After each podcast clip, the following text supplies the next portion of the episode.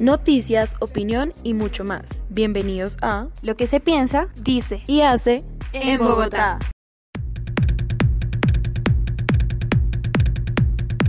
Bienvenidos a nuestro programa Lo que se piensa, dice y hace en Bogotá. Mi nombre es Natalie Mostacilla Mi nombre es Juanita Miranda. y en esta sección hablaremos de un género musical que revolucionó la música electrónica, el techno.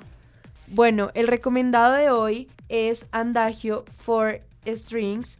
Es una canción de Dush DJ Tiesto. Se lanzó por primera vez en enero de 2005 como el cuarto jingle del álbum Just Be. La canción es una portada de la composición original de Samuel Barber. Fue votado por los lectores de Mixman como el segundo mejor disco de techno de todos los tiempos.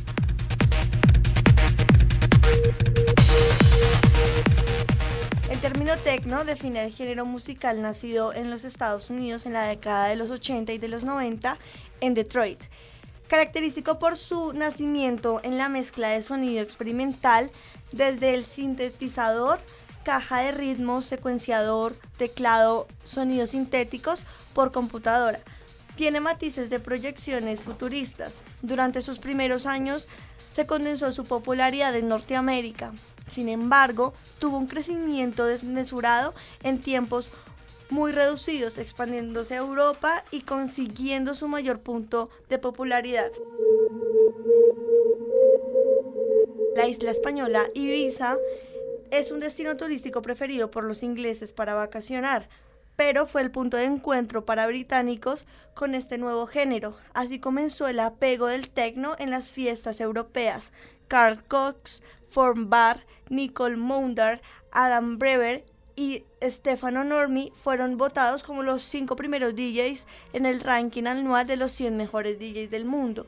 Según DJ List, eso a nivel internacional es eh, una de las más significativas que han pasado eh, a nivel eh, musical del tecno. Pero eso es a nivel internacional. En Colombia el panorama ha estado cambiando desde hace muy poco tiempo. Eso se debe a la masificación de las industrias culturales y el impacto que han generado las culturas europeas y estadounidenses en nuestro contexto social. Le preguntamos a un conocido DJ colombiano qué implica ser DJ en Colombia y más que todo en Bogotá.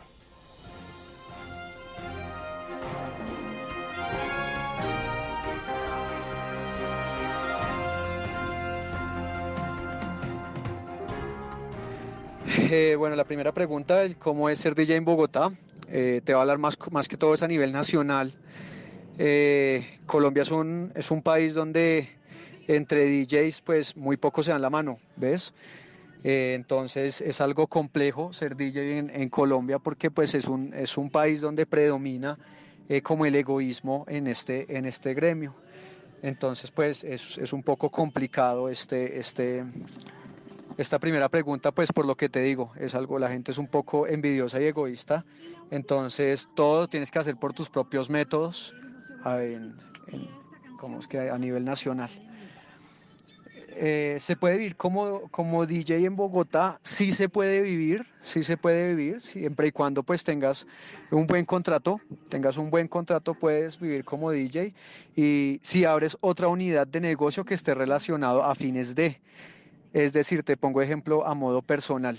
Eh, yo tengo una, bueno, soy DJ hace 10 años eh, y tengo una academia de DJs y productores en la ciudad de Buenos Aires. Entonces, si tienes otro negocio a fin de, digamos, musical relacionado con, con, lo de jockey, sí, te, puedes, sí puedes vivir de él.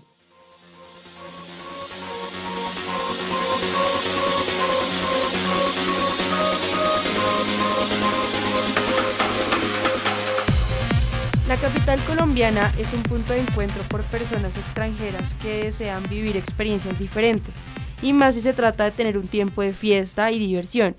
Por eso es normal que existan competencias y rivalidades entre estas personas del gremio. Además, la constante repetición, unanimidad y tendencias parecidas a los ritmos marcan como un estilo de género musical. Este estilo configura las dinámicas de comportamiento social de los aficionados o espectadores al conglomerarse a un evento musical de este tipo. Según como lo nombran los investigadores Gabriel Teirt y Robert Park, presentes en las investigaciones de Pablo Nocera para la Universidad de Buenos Aires, las acciones y comportamientos no responden a la condición racional de los seres, sino que la condición irracional es la que nubla los pareceres propios.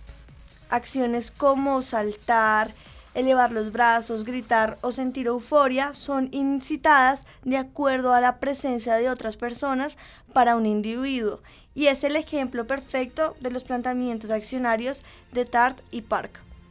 Este es el asunto de las conglomeraciones y de las manifestaciones que cuando te insertas en un submundo donde varias personas se reúnen con un fin, lo más probable es que adoptes esos comportamientos a tu estilo de vida apoyándose en los argumentos que presta Diflur y Jebal en el capítulo 7 de su libro Teorías de la Comunicación de Masas, que trata acerca de la sociedad de masas y los comienzos de las teorías de los medios de comunicación a las masas, en los que se define a la masa como un fenómeno psicológico en el que los individuos se comportan distinto a como lo harían solos.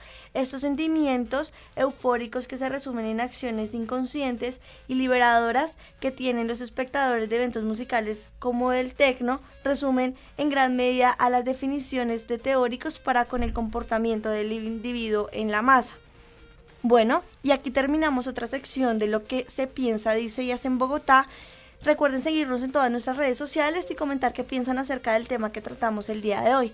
Nos vemos en la próxima emisión. Chao, chao.